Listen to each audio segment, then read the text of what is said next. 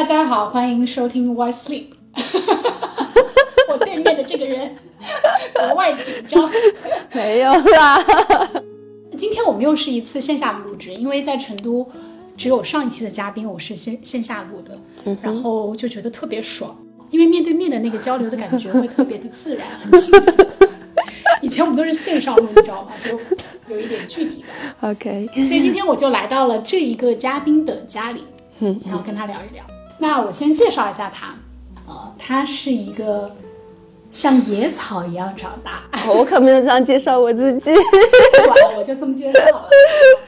呃，然后至今呢，也用他非常野生的方式，用文字也好，镜头也好，去记录呃生活的一个人。他的名字叫一子阿依莫，好，It's me，是我是我就 是我。是位彝族姑娘，那就欢迎阿依莫。好好欢迎我。我们上一次的见面其实是在野林书，那个是我们第一次见面。对对对，在书店里面，一个十米见方很小的一个空间，但是很温暖。我真的没有想到会来那么多人。我也没有想到，对，因为那个空间特别小，但是我记得好像大概有三十多个人来，就坐满了。很多人没有位子，就站在着窗边站站在真的？吗？我就我就没有怎么注意很外面的，就可想，就是你的号召力是啊，没有没有没有，真的，因为我我也是，嗯，我看，因为我之前大半年都没有在成都，我这次回成都住院就邀请我做活动，我真的没想到会有那么多人，嗯，但是我也是，其实好像是第一次，呃，做这种分享，但是我我还是不紧张，因为当时我就觉得，哎呀，讲到哪儿算哪儿。后面我想，哇，这个状态也太好了吧！不知道自己要分享什么的时候，我就觉得这个状态特别棒。那我就给朱元说，走走走，我要去分享，我要去分享，我就 答应了他。然后就当时就，呃，可能做了一个很简单的 PPT，看着图就开始跟大家做一些分享。对，我觉得你刚开始还是有点紧张，然后这个人后面呢就坐在吧台前方的一个桌子上，然后他的手边放着一个精酿啤酒，我我觉得我最开始我就觉得我应该坐在那个桌子上。对对对，然后当时呢，就是我我的第一印象就是你的头发蓬蓬卷卷的，然后那天好像也是素颜。呃，差不多。那我记得很有意思，就是那一次沙龙分享，你给自己的这个主题取的名字叫“游牧在宽广的大地上对对对，嗯，呃，就是我我自己写的文案，后面我就把它写成了一首诗。其实也没有，就是最开始这个句子流出来的时候，后面发现它其实是，嗯，可以做诗歌去阅读的。然后我就不知道就怎么写出了这样的话，然后我就特别是很喜欢。其实这句话它其实原话是更长的，我们会是宽广的人，游牧在宽广的大地上。对，原话是这样一个。然后朱燕就跟我说太长了，我说好吧，那就游牧在宽广的大地上吧。”。对我特别喜欢那个“宽广”的词，我还记得当时有下面的观众就也特别特别喜欢那个感觉，就感觉很恣意，然后很自由，就无边无际，很没有束缚的感觉。嗯嗯，然后那个瞬间呢，这个人就站在我的面前，然后他就像一个坐在大地上的野孩子，然后吸引着一帮在城市里长大，然后在城市里挣扎的一帮人。所以我觉得我们今天也许可以先从你的童年的生活聊起。嗯，可以。我觉得可以让那些可能跟我一样，就是都是出生在城市里的孩子，去感受一下什么叫做字面意义的野孩子。字面上意义的野孩子，因为我其实我本身是少数民族，然后我从小生长的环境，因为我爸爸他是做教育行业的嘛，然后我其实。嗯，小时候跟他一起，然后我去过不同的学校读书，所以我的童年又是一个在不同的乡镇上，然后又是在山里面，就是在自然里面成长起来的一个小孩。就是我感觉我自己经历过很多的事情，然后很小的时候，其实我就能感受到孤独感。嗯，就是非常非常的明确，它就是孤独感。比如说我很小的时候，就我我只是跟我爸爸一起生活，那时候我上幼儿园，然后他出去应该有应酬或者有会有开会什么的，就是是一个叔叔接我的，有一天接我回家，但我们家没有人，你知道，就是那个类似峡谷一个地带的一个县城，其实它冬天那个风就很大，然后直吹过去，然后我就蹲在我们家门口，就抱着自己就睡着了。然后那时候就是那种感觉，好像就刻在了我的生命里面。然后包括很很小的时候，我跟我爸爸在一个学校的呃操场旁边，呃就是看篮球赛，然后可能看着看着就晚上就天黑了。那时候我跟他在一个呃有一个小院很小很小的小院子的一个小房子住了，可能有可能一两年吧。然后就是那天晚上又停电，他就看完球赛之后已经很晚很晚了，他以为我睡着了，他就抱抱回去。然后那天晚上就是停电了，就是那时候不是都呃点那种红蜡烛嘛，一长的，但其实那红蜡烛我觉得应该其实质量没有那么好，它那种点燃又熄灭的时候，它的那种味道是很冲的。然后当时我记得我在床上，我爸爸以为我睡睡着了，他又又出门了。啊，因为我们就住在学校里面，他又出门了，可能去操场玩怎么的。我觉得在那儿就是我其实是比较清醒的，但是我又是闭着眼睛在一片黑暗里面，然后那个烛火又刚好熄灭，然后那个金银花香跟那个烛火熄灭之后那个烟的香就混合在一起，就我我会感受到一种孤独感，我不知道为什么，就很小那时候其实我应该是学前班或者幼儿园，反正就只有这个阶段。不知道小时候为什么就是能感受到这种东西，就是很很敏感，嗯，对，嗯，然后又在大自然里面生长的话，就是我我爸爸他是一个非常喜欢大自然的人，我觉得他在这方面就给了我很多很多。就我再回想我的童年，我就会想到，啊，我们在河里面游泳，就我就是他也像个孩子一样。然后我们在春天的时候那种。田野边，然后生长出那种植物，他会用植物的叶子吹曲子给我听。然后，比如说，就他很喜欢游泳，然后他也会带我去河里面游泳。很小的时候，他会，我不知道危不危险，我就会觉得很好玩，因为他会保护好我，他就会。鼓励我去游泳，然后他也会游泳。如果不游，就在岸边看着他游。然后他还会抱着我，就是去观察鸟。比如说，我们会在一个田野边看着对面的一个小山丘或者一个山，然后那些鸟飞来飞去，就在那里坐好一会儿。然后他就会知道那个鸟的窝在哪，然后他就会抱我过去观察。但是我们就是不能用手碰，因为不能留下气味嘛。但是我就觉得我爸爸是一个。观察力很敏锐的人，因为我其实我觉得我自己也是一个观察力很敏锐的人。包括我走在山里面的时候，我其实我的眼睛这儿瞅那儿瞅，就是其实能看到一个很远的、很小的一些细节。但是我跟我爸爸一起上山的时候，他看的会比我更更更敏锐一些。啊，我就觉得其实很多这样的回忆是很很幸福的。包括我小时候，他会给我折猫头鹰的那种纸飞机，可以飞得更远。然后我很小的时候，我就是我回我爷爷他们村子的时候，就会带些小朋友一起玩。就我们家有一片小的金竹林，虽然我是呃九五后了哈，嗯嗯，但是我会觉得其实我整个童年我经历过很多。像就像经历了不同时代的东西糅杂在一起，都混合在我的生命里面。我我跟那些村民的小朋友，我们会，嗯，比如说我会用竹子和米粒，因为没有胶水和胶布，嗯，竹子和米粒还有那种不要的作业纸，然后做一个非常简单的三角形，后面飞几个尾飞飞小风筝，小风筝。然后其实他他可能设计就很小的小朋友做，他不懂，他只要去模仿那个形，他其实飞得不能太高，他就是你往前跑的一个。那个什么一个锐角的型的飞行模式，然后就用那种呃缝衣服的那种线拿在外面飞，就跟小朋友在外面飞。那小时候，嗯，我们村里面玩的游戏也可多可多了，就是比如说把那个烟烟盒上面的那个折成纸板，然后大家就是比赛，然后就是用手拍拍地上，让它翻过去，你就赢了。我们那时候，我有个朋友，她们几姐妹，就是她们家也是家境可能那时候没有太好，就是她们三姐妹就住在她们家厨房后面有个很很很旧的一个床上面，就是那个地都是那种泥巴地。整个墙啊，整个屋顶都是灰灰扑扑的，那厨房的烟嘛，全部给熏黑了。然后就会去垃圾桶，反正地上到处去捡那种糖纸。我们把糖纸然后撑展开，然后去折，折折折折了，然后再给它中中间系一个缝，它就变成一个只蝴蝶结。对，弄完之后我们就躺在那个地方，我就觉得啊，其实是就很梦幻，就感觉自己。你不会觉得很贫穷，也不会觉得自己没有钱怎么的，就会觉得有一种非常满足，觉得自己躺在一个非常梦幻和童话的梦里面，就那种记忆就一直到现在都跟随着我，我就觉得。就那种幸福感是，呃，不是说就是当下的很多物质来决定的，对那种愉悦感。我就感觉那个大自然就是你的一个游乐场。哇，我们可好玩了！就是我们，比如说我们去山上煮火锅吃，我们一路上就，就就会去别人的地里面，这你摸一个瓜，那你你拿两根菜，然后你们家出锅，我们家出盐，他们家出那个辣椒面。上山的路上会在路边看那个瓜，我们就会，但我们偷不多，我们就一一个这儿一。个那儿一个的，然后就山上又去摘蘑菇，然后就到处七七八糟的，就是也不知道为什么不众多，就是可能什么都知道吧，我们小孩子，然后我们就去山上煮火锅吃，啊，反正就就还挺怀念的是吗？现在对我们还有到处捉鱼捉虾，去游泳啊，然后摘蘑菇呀，我们采蘑菇都是拿去卖的，就零花钱。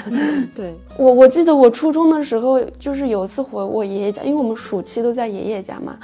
我在那里写东西，外面那个屋檐就是那种瓦片，上面就是一大片很，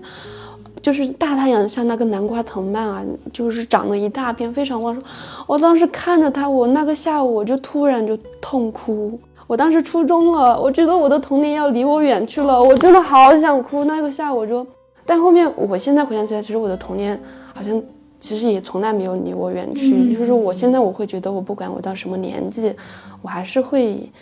比较孩子气，对。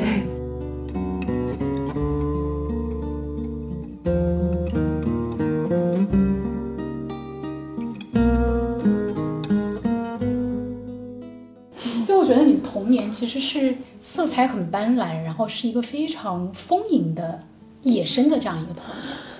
除了刚才你提到的孤独以外，你觉得这种童年生长的环境给你的性格带来了一些其他的影响吗？性格吗？其实我，嗯，在我比较少年的时期，就是初中到高中的时期，我觉得我是一个非常文静。那时候我，我其实会觉得，我想跟大家一样。我到初中才意识到自己是个女孩子。在小学或者更小的时候，比如说我跟村里面的小伙伴去游泳啊，我们都直接脱了衣服就跳河里去了，然后没有游够就上来趴着晒太阳，呃，那个背面趴完了就转过来，然后就呃又晒热了，又跳到水里面去游泳，就晒的一个夏天晒的黢黑，但你不会觉得有什么，你会觉得好玩，然后还晒的鼻子全部脱皮，嗯，但是到初中之后，你就会发现你的皮肤黑，嗯，然后你头发又是卷的，然后那时候我们又比较流行那种妹妹头。然后我我就会觉得自己有时候有点点，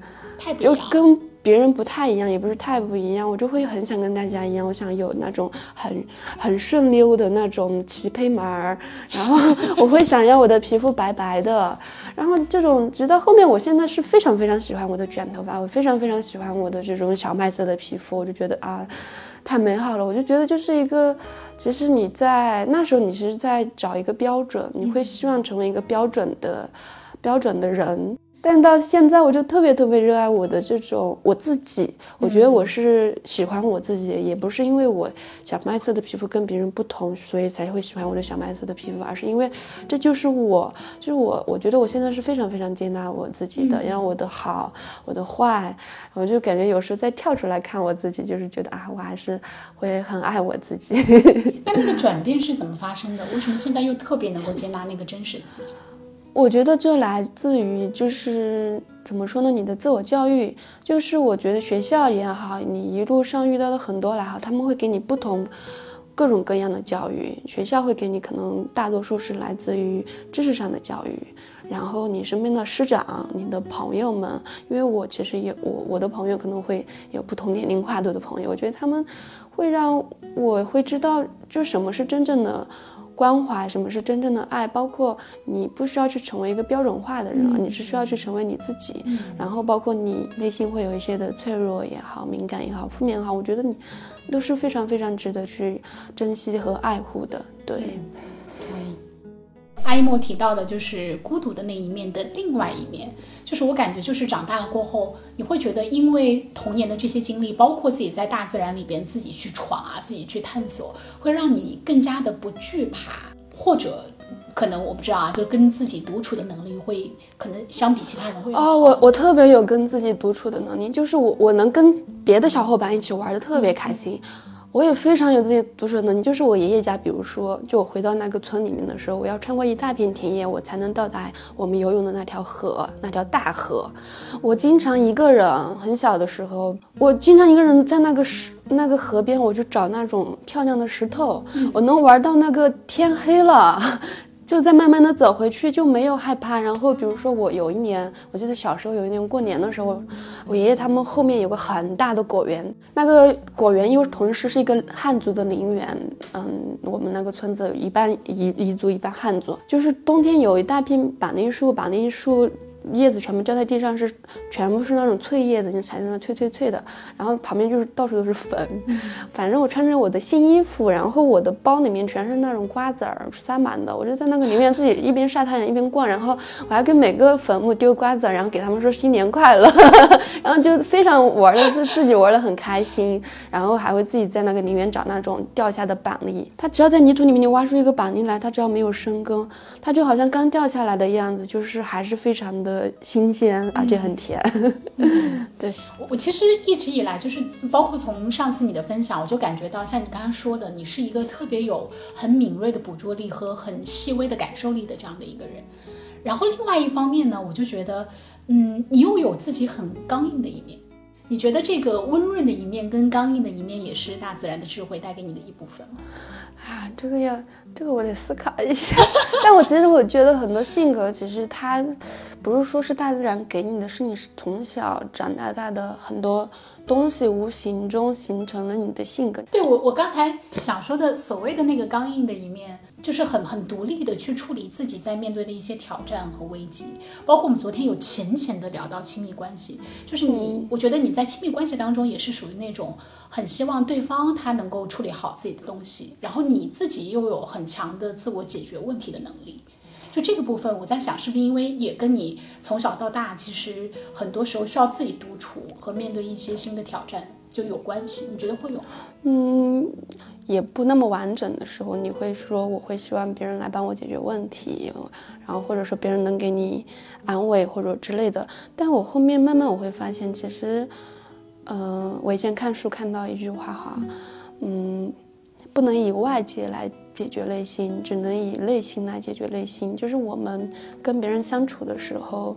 我觉得有时候就是心与心，它能去带来某些力量。我觉得这个包括你看星野道夫的文字，它也会跨越这种时空带给我力量。但是，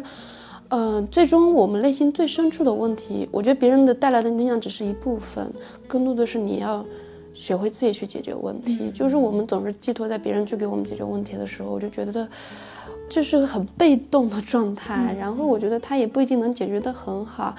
就是我，我老是说，我们总是带着答案去问问题。其实很多人都是这样的，包括我自己也会这样带着答案去问问题。只是说这个，啊，答案和对方给出的东西在不在你的那个你想要的那个范围里面之内？解决问题的话，我觉得最终你是带着。答案去问问题的时候，你内心其实知道最佳的解决方案是什么样，然后你能怎么去解决这个方式，就是，就很多内心的问题，我觉得只有自己能自己能去有足够大的力量去解决。包括不管你是去外界求助也好，都是一部分一部分的去凝凝聚成一一一个大的大的能量吧，然后你自己去解决自己的问题。所以我我其实就是我觉得我们就是任何一个人都没办法做到去帮别人去解决他内心的问题。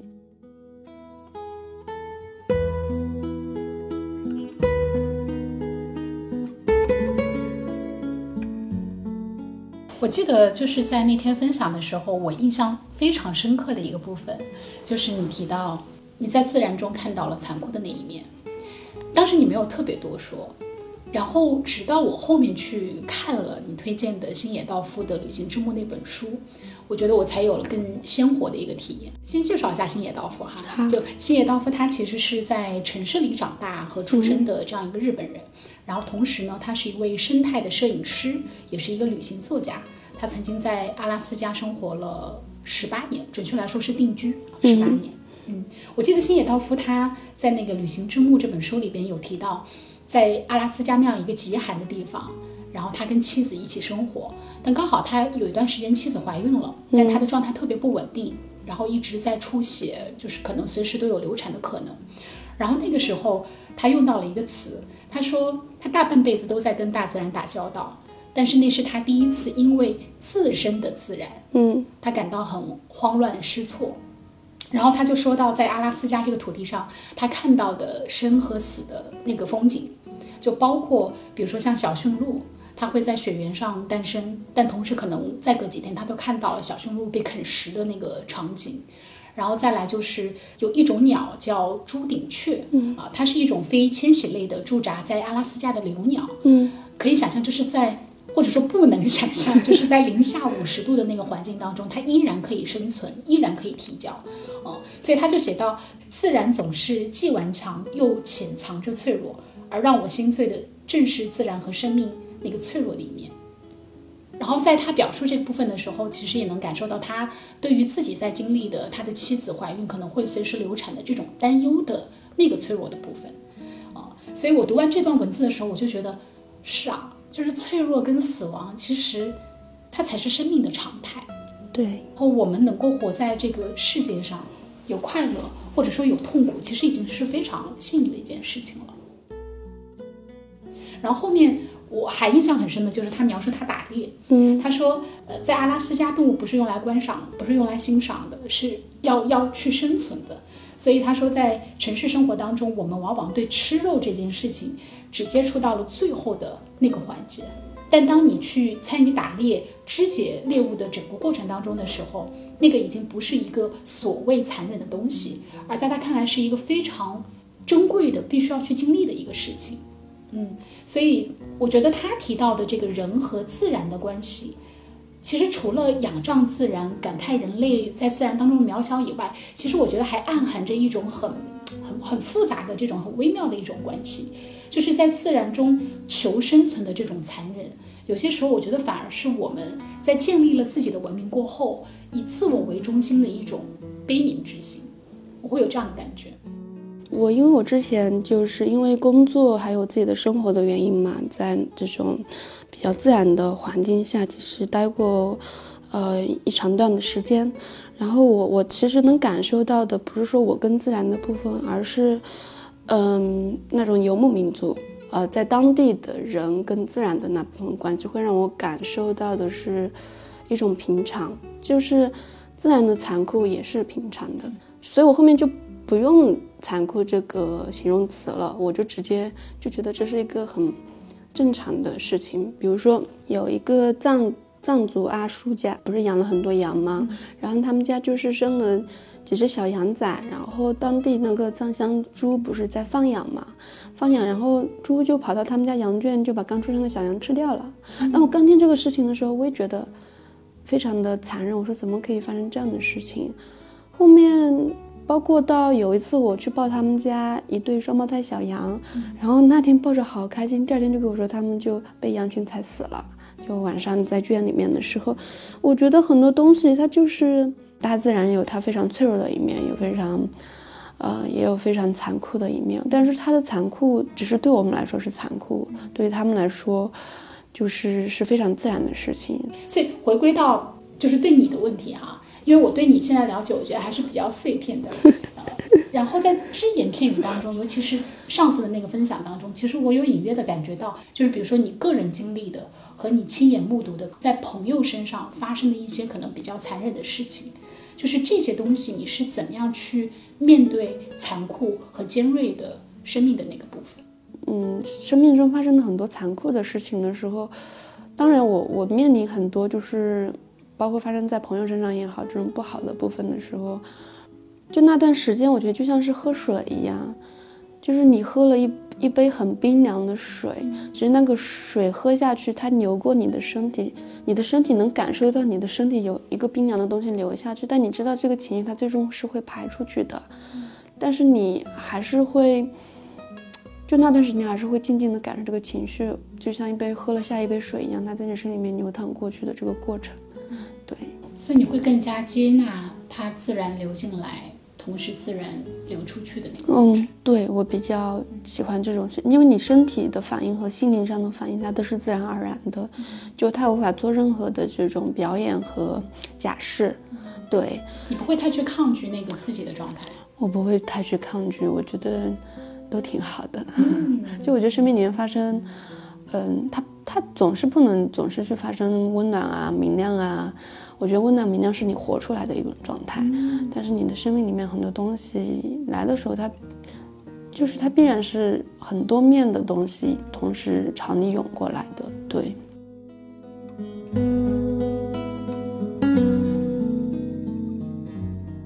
我我刚才听到你在描述那个游牧民族的生活的时候，也挺好奇的，就是就你观察的他们日常生活的这一天为例，是怎么样的一天？嗯，我觉得要分不同的地区，那我就只只说一个，就是呃甘孜那边的那种呃游牧民族吧，就是我只讲他们的冬牧场的生活。冬天的时候，他们因为要过年了嘛，他们会呃回到他们就比较固定的居所。其实像其他季节，他们会去不同的就迁徙过去。对，然后回到固定的居所，但他们每天早上还是会把他们的牦牛穿过草原赶到那种山上去，然后晚上又给他们赶回来。对，然后我觉得他们的生活就是冬天就挺简单的，冬天也照样还是会挤牛奶，只是说牛奶产量非常非常的少，他们一般会供给家里面最小的小孩子喝。对，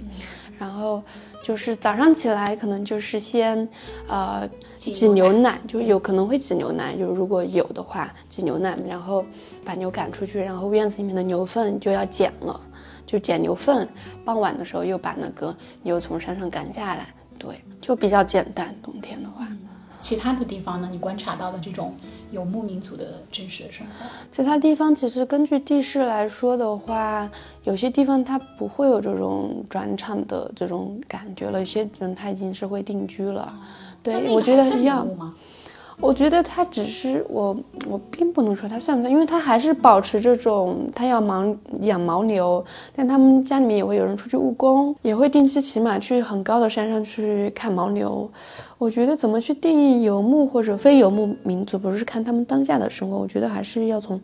呃，整个文化的层面上去看。对，你觉得那个精神内核是什么？精神内核，我觉得就是来自大自然的力量，是你在他们身上，因为他们更直接的在与自然接触，这种物竞天择，这种，你看藏族人他们会有天葬，会把自己的身体再喂养给自然，就是达成一种循环。你经常会拿着镜头去记录这样的一些瞬间，所以我也很好奇，就是怎么样的一些画面，对于你这样已经在山野里就是。闯过很多年，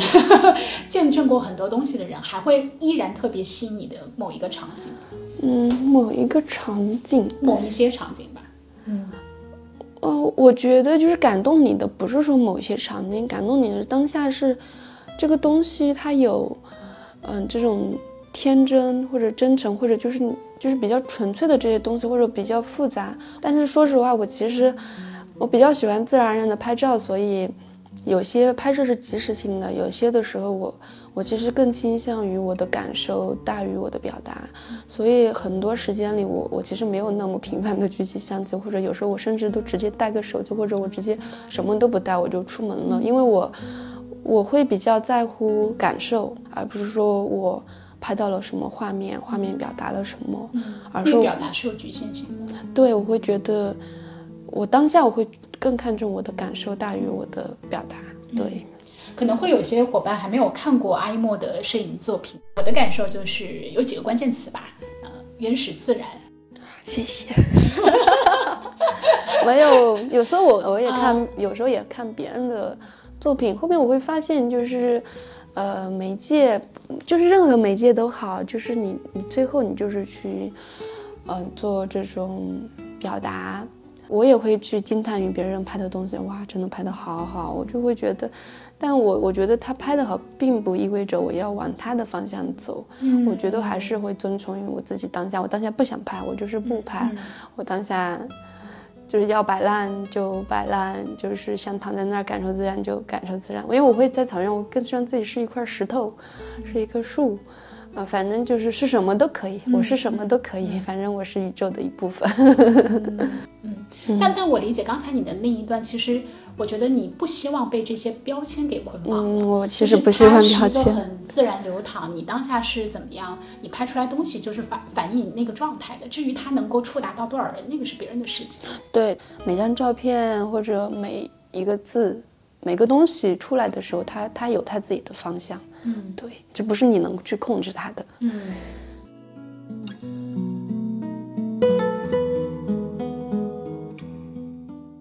然后我我其实想要就是先跳出来，就是因为我觉得现在城市人也越来越多的想要去自然里徒步、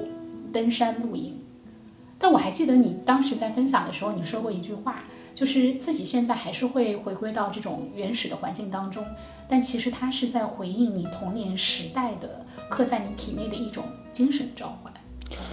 对我现在去很多地方，我就是老是能连接起我的童年，所以我我觉得一个人的童年真的好重要。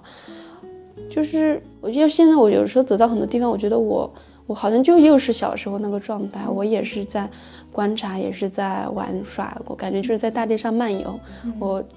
就可能。哎，就是又回到了童年那种心无旁骛的在 在玩耍，而不是为了什么而去玩耍，就只是为了玩耍而玩耍。所以我当时就很喜欢我写的有一句话，我当时也分享了嘛，就是，呃，一个人蹲下来看河流的时候，哎，是这样的吗？我已经忘了我当时也特别喜欢，然后我当然特意拍下来了。呃，因为当时那个阿依莫在分享他的故事的时候，还分享了一些他自己写的诗，对吧？算、嗯算作诗。是的，然后这个我也是感觉到他非常刚才提到的流水般温润的部分。他的原话是：毕竟蹲着看一条河流的时候，就只是蹲着看一条河流，河流才会流进身体，再流出来。对我很喜欢这种状态。我觉得我整个人很多时候都倾向于这样以这样的状态去生活、去工作。对，然后当场，我觉得还有一句话我是特别喜欢的，而且我觉得有很多人也是有共鸣的。嗯，就你说心是满的，溢出来的是什么就是什么。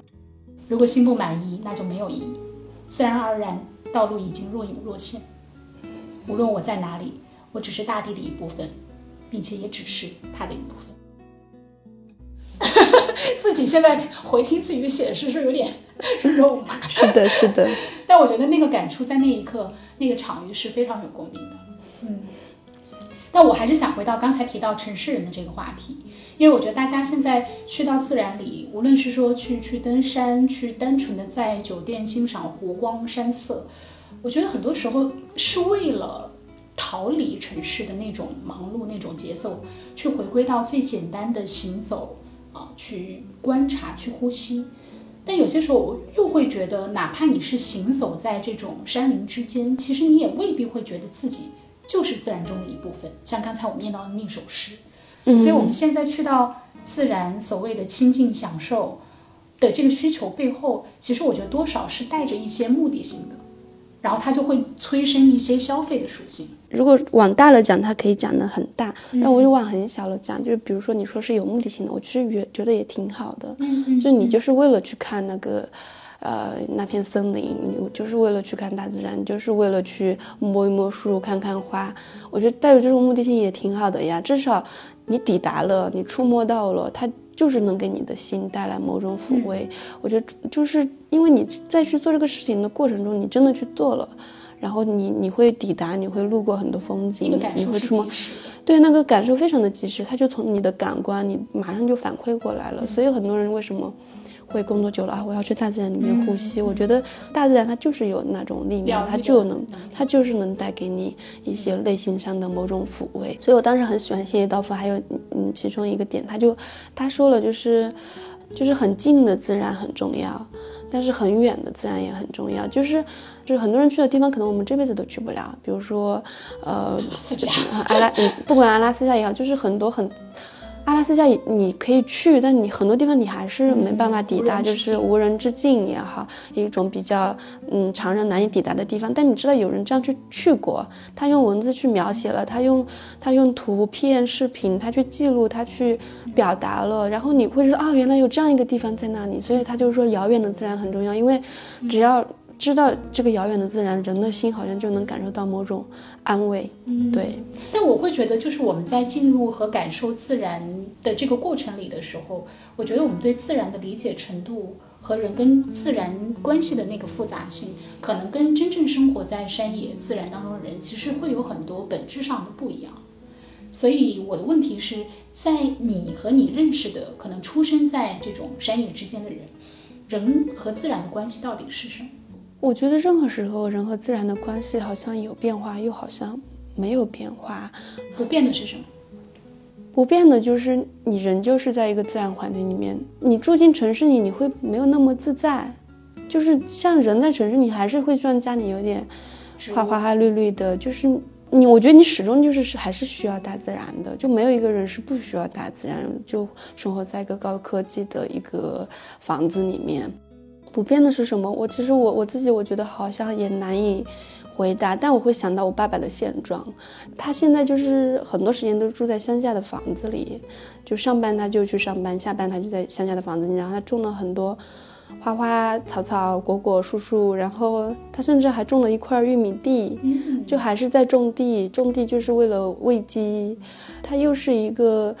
呃，工作的人，然后他又是一个农民，我难以想象我父亲直接生活在城市里面。对，就我觉得适合我跟他的生活方式都是，就是半城市半乡野。对，但是那你觉得生活在自然和山野中的人，是不是相比所谓我们提到的敬畏，他会更多一层的臣服？会有，但是我觉得取决于他们的文化，文化里面自然的那部分。你说臣服的那部分，我觉得他们会更更遵从自然的规律，而不会去打破它的。就是对什么季节吃什么样的果实，什么季节你要做什么样的事情，对什么季节你就该休息了，什么季节你要忙起来，对。你要跟随他的那个节律。对对对对对。我看星野道夫的魔法的语言当中一个片段，我我也觉得挺有意思的。他说你去看阿拉斯加的极光，很多游客就会觉得哇，好美啊。就会抱有那种欣赏目光。嗯，但他说，你如果真的在一个类似无人之境，然后你一个人看到那个舞动的极光在你头顶上那样旋转，就是他会有一种深深的恐惧的感觉。我觉得自然也是会带来恐惧的。就是我我比如说我我就上个月我出去拍东西，然后就来了一场。可能在当地人看就是很小的一个暴风雪，但是我在一个草原上，我在拍东西，我走的比较远，那个风简直就是在把我推着走，然后整个人就一下子掉进一个冰箱里面的感觉，整个头发都是冷的，我就拼命的往回跑，往回跑。但是如果其实再广袤一点的话，我根本就看不清方向，我那瞬间我就会感觉到自己是非常非常的渺小，如果非常非常的脆弱，对，就是你很轻易就会就被这样的环境就是直接打倒掉。对，嗯，那那如果现在让你回忆一个，除了刚才你举的那个例子，就是你被那种天然的自然的力量所震撼到，至今还印象特别深刻的时刻还有吗？唉，我我总是没办法去描述最让我印象深刻，我就是脑子里面突然闪过一个，就说一个，就两次星空吧，一次是我很小的时候，我爸爸在当时在一个乡镇上当老师，然后要走到公路上要走可能。半个多小时，然后没有路灯，农村是没有路灯的。然后有一天，他就突然问我要不要一盒水彩笔，说我要一盒水彩笔。然后他就带我到县城去了，我们就要先走路到那个公路上去搭那个微型车到县城去，抱着一盒水彩笔，我们俩又回来了。回来已经很晚了。我们俩就在那种，反正肯定是没有电灯的，就这种星空的光下，抱着一个水彩笔，跟我爸爸就慢慢的走回去。啊，还有一次是我初中啊，初中还是高中，我就是临时回我爷爷家过中秋还是过什么节日吧，然后爸爸骑车来接我，骑那个电动车，然后他电动车没电了，然后我就回去，其实还有很远，我觉得有七八公里至少。就推着车在那星空下，就要不就经过一大片田野没人的，在公路上，要不就突然经过人家，然后就推着车，就这样就在星空下面走，就会突然想到这样的场景，对，就漫天繁星。那我觉得现在好遗憾啊，就是这种灯光也好，或者这种城市的各种效应也好，就是你已经很难在都市里再看到那么明亮的星空了。我为什么喜欢在大自然里面玩？就小时候我只要回村里面的时候，大自然就是我们的游乐场，我们都是在月光下面玩捉迷藏。就是我们捉迷藏就不会不会固定我们在我们的捉迷藏的范围是什么，就是 每些有些人躲到人家的家里面，有些人躲在那个水沟下面那个洞洞里面，然后有些人躲在田里面，反正到处躲，反正就是那种白月光真的是很明亮，整个。我觉得那个星空总是跟你很多快乐的童年记忆相结合。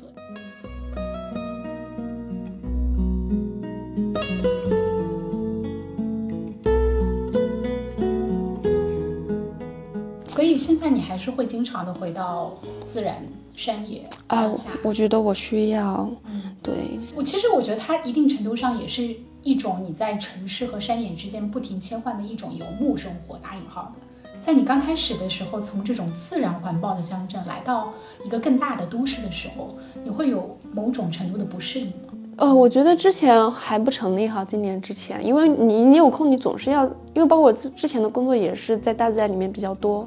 所以在在我从小到大，我要不就上学，要不就回乡下，就知道你还是会回去，你不会永远的离开他。但是今年我我就是突然我就换了我的一个工作环境的时候，我身边就没有这么。野生的山野了，我就，呃，有非常强烈的不适应，我就觉得我的整个生命状态也不太好，整个身体你会觉得好像出了某种问题一样，就会容易不开心，所以我会觉得啊，我可能这辈子没办法再进任何一个 体系工作了，我就是没办法做到固定的朝九晚五的上下班，我。会希望我随时想去自然我就去了，我可以带着工作去自然里面。在城市里生活，它有它自己的一套规则和它的那个规训的体系，包括节奏。就比如说刚才你提到的朝九晚五、九九六，然后也有很多社会时钟，比如说什么样的岁数要做什么样的事情，结婚生子，巴拉巴拉。那对于像你这样从小就是自然生长的人，嗯，你会用什么样的方式？或者说心态去看待这些规则和节奏。我在自然待久了，我回到城市话，你让我去挤拥挤的地铁，我真的非常非常的难受，受不了那种拥挤上下班这种，就觉得自己好像在一个笼子里面。所以，所以我有时候觉得我喜欢的就是摄影师给我的，就给我的生命也带有带来影响。这就是后天你的自我教育部分了。就比如说那个约瑟夫·寇德卡，他就是那种。到处流浪旅行拍摄嘛，他就是说，他一般他就在一个采访里面说，他一般不会在一个地方停留太久，因为因为你在一个地方停留太久，人们渐渐就会把你，就是人们就会把你关在一个笼子里，渐渐的希望你不要出来。所以我有时候我会警醒自己，就是我我就算在成都待久，我在任何一个地方待久，但别人对我的标签我是不接受的。我觉得就是你本身要有一种拒绝。就是你，你是拒绝你就是这样一个被定义和被被标签的人。我觉得，你知道你自己是什么样，就是真正了解你自己的，可能还是你自己。所以你外界的标签，可能它对工作工作属性、社会属性来说是比较比较好流通，比较好好去去做某一种可能交际也好怎么样的。但是我觉得最终。嗯，我不，我就是不太喜欢标签。包括你说个好人，我不一定是个好人；你说我是个野生的人，我不一定是个所有东西都野生的人。所以人，我就觉得他，我觉得迷人的点也是在这个地方。人就是会有很多东西揉杂在一起，才变成了你。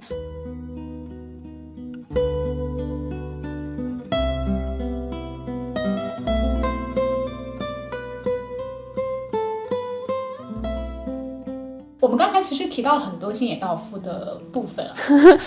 对的，包括《旅行之末》啊，《魔法的语言》。因为因为因为当时我我我买他的书非常的偶然，就是我一个上海的朋友来成都，我就去带他逛书店，逛成都的书店啊。我说我要买一本书，我去书店里面要买书，就看到他那本书小小的啊，我说好适合揣在口袋里面读。哇，后面我读他的书，我就觉得。我很上头，那段时间我脑子里面都哦，我要去阿拉斯加，我就感觉就像一个人，他虽然死掉了，但是就好像我的一个朋友，他穿越时间，在这个地方坐着跟我聊天，这种感觉哇，我经常会看着看着，我就觉得又又哭又笑的。原来这个世界上是有和你一样的人的，然后这点就让我，我就会很想哭。对。他的文字非常非常的细腻，就是你会瞬间被他带到他去到的那些特别人迹罕至的无人之境也好，雪原冰川荒野。去看到他所看到那些东西，我觉得一方面这种吸引是来自于，就是他的确生活的那些地方离我们太远了，他有那种天然的吸引力。然后另外一方面，我觉得他的文字非常的细腻，就很有画面感，既轻松，但是又冷不丁的给你一种很强的震撼感。所以来到今天，我们我觉得可以作为我们对谈的最后一部分，嗯，就是从星野道夫切换到你自己，在你自己漫长的旅途当中。你觉得你的下一站在哪里？可能不见得是一个具体的城市或者物理环境哈，可能包括你是否也会被像星野道夫那样一种很强烈的某一种信念，他就是想要去阿拉斯加，或者就是想要做某种事情所驱动去做你想做的事情，那个是什么？嗯，星野道夫跟阿拉斯加还是有某些缘分的。他在他比较学生时期的时候，他就通过杂志看到了阿拉斯加，然后当时还看到某一个地方在做一个嗯，就是体验招募，他就给人家写信说我想来，人家真的给他回了信，对，然后人家真的给他回了信，他就也去了。而且他在这之前，他还有一个经历是他。那时候正逢美国有各种大事件发生，然后他父母，他们家其实家境也很一般，但他他父亲很支持他，然后他去美国，呃，旅行了一趟。对我就是，所以我就觉得他跟阿拉斯加其实是有很深的缘分呢。后面包括这个阿拉斯加又被俄罗斯卖给美国了。那你的缘分在哪里？我其实以后我我会更想去，呃，全世界看看，有那个缘分。我不是说我一定要去某一个地方。我觉得我不管我到了哪个地方，我觉得那个地方一定都有会让你吸引到你的点，感动到你的点。我觉得每个地方都都会有这样的点，所以我也并不会说我我想去哪里。我觉得缘分把你带到哪里就是哪里。然后昨天我在呃是前天我们俩在聊的时候，我就觉得你经常会提到一个词玩儿，嗯，就想要怎么样就怎么样，就是我也不会去特意的计划和安排什么。这种好像才会带有更多的神秘期待，然后好像更轻松一点。你会知道啊，原来会有无限的事情会发生，什么事情都可能会发生。嗯，我觉得你一直是抱有这样一个很开放的状态，特别好。嗯嗯，也希望今天的这一期播客能够带给那些也把自己交给缘分，然后去敞开自己，去迎接各种可能性，然后去玩的开心、活得开心的朋友们。好，那我们今天的这期播客就到这儿。谢谢丽丽，拜拜。谢谢阿莫。Why Sleep 是一档跨越七个时区的播客栏目，主打跨文化视角下的自我审视与发问。在这里，你可以听到我们横闯东西的有趣故事，不太主流的生活方式，以及共同经历的困惑与成长。你可以在小宇宙、喜马拉雅和 Podcast 收听我们的内容。如果希望与我们有更多的对话和连接，也欢迎留言或来信。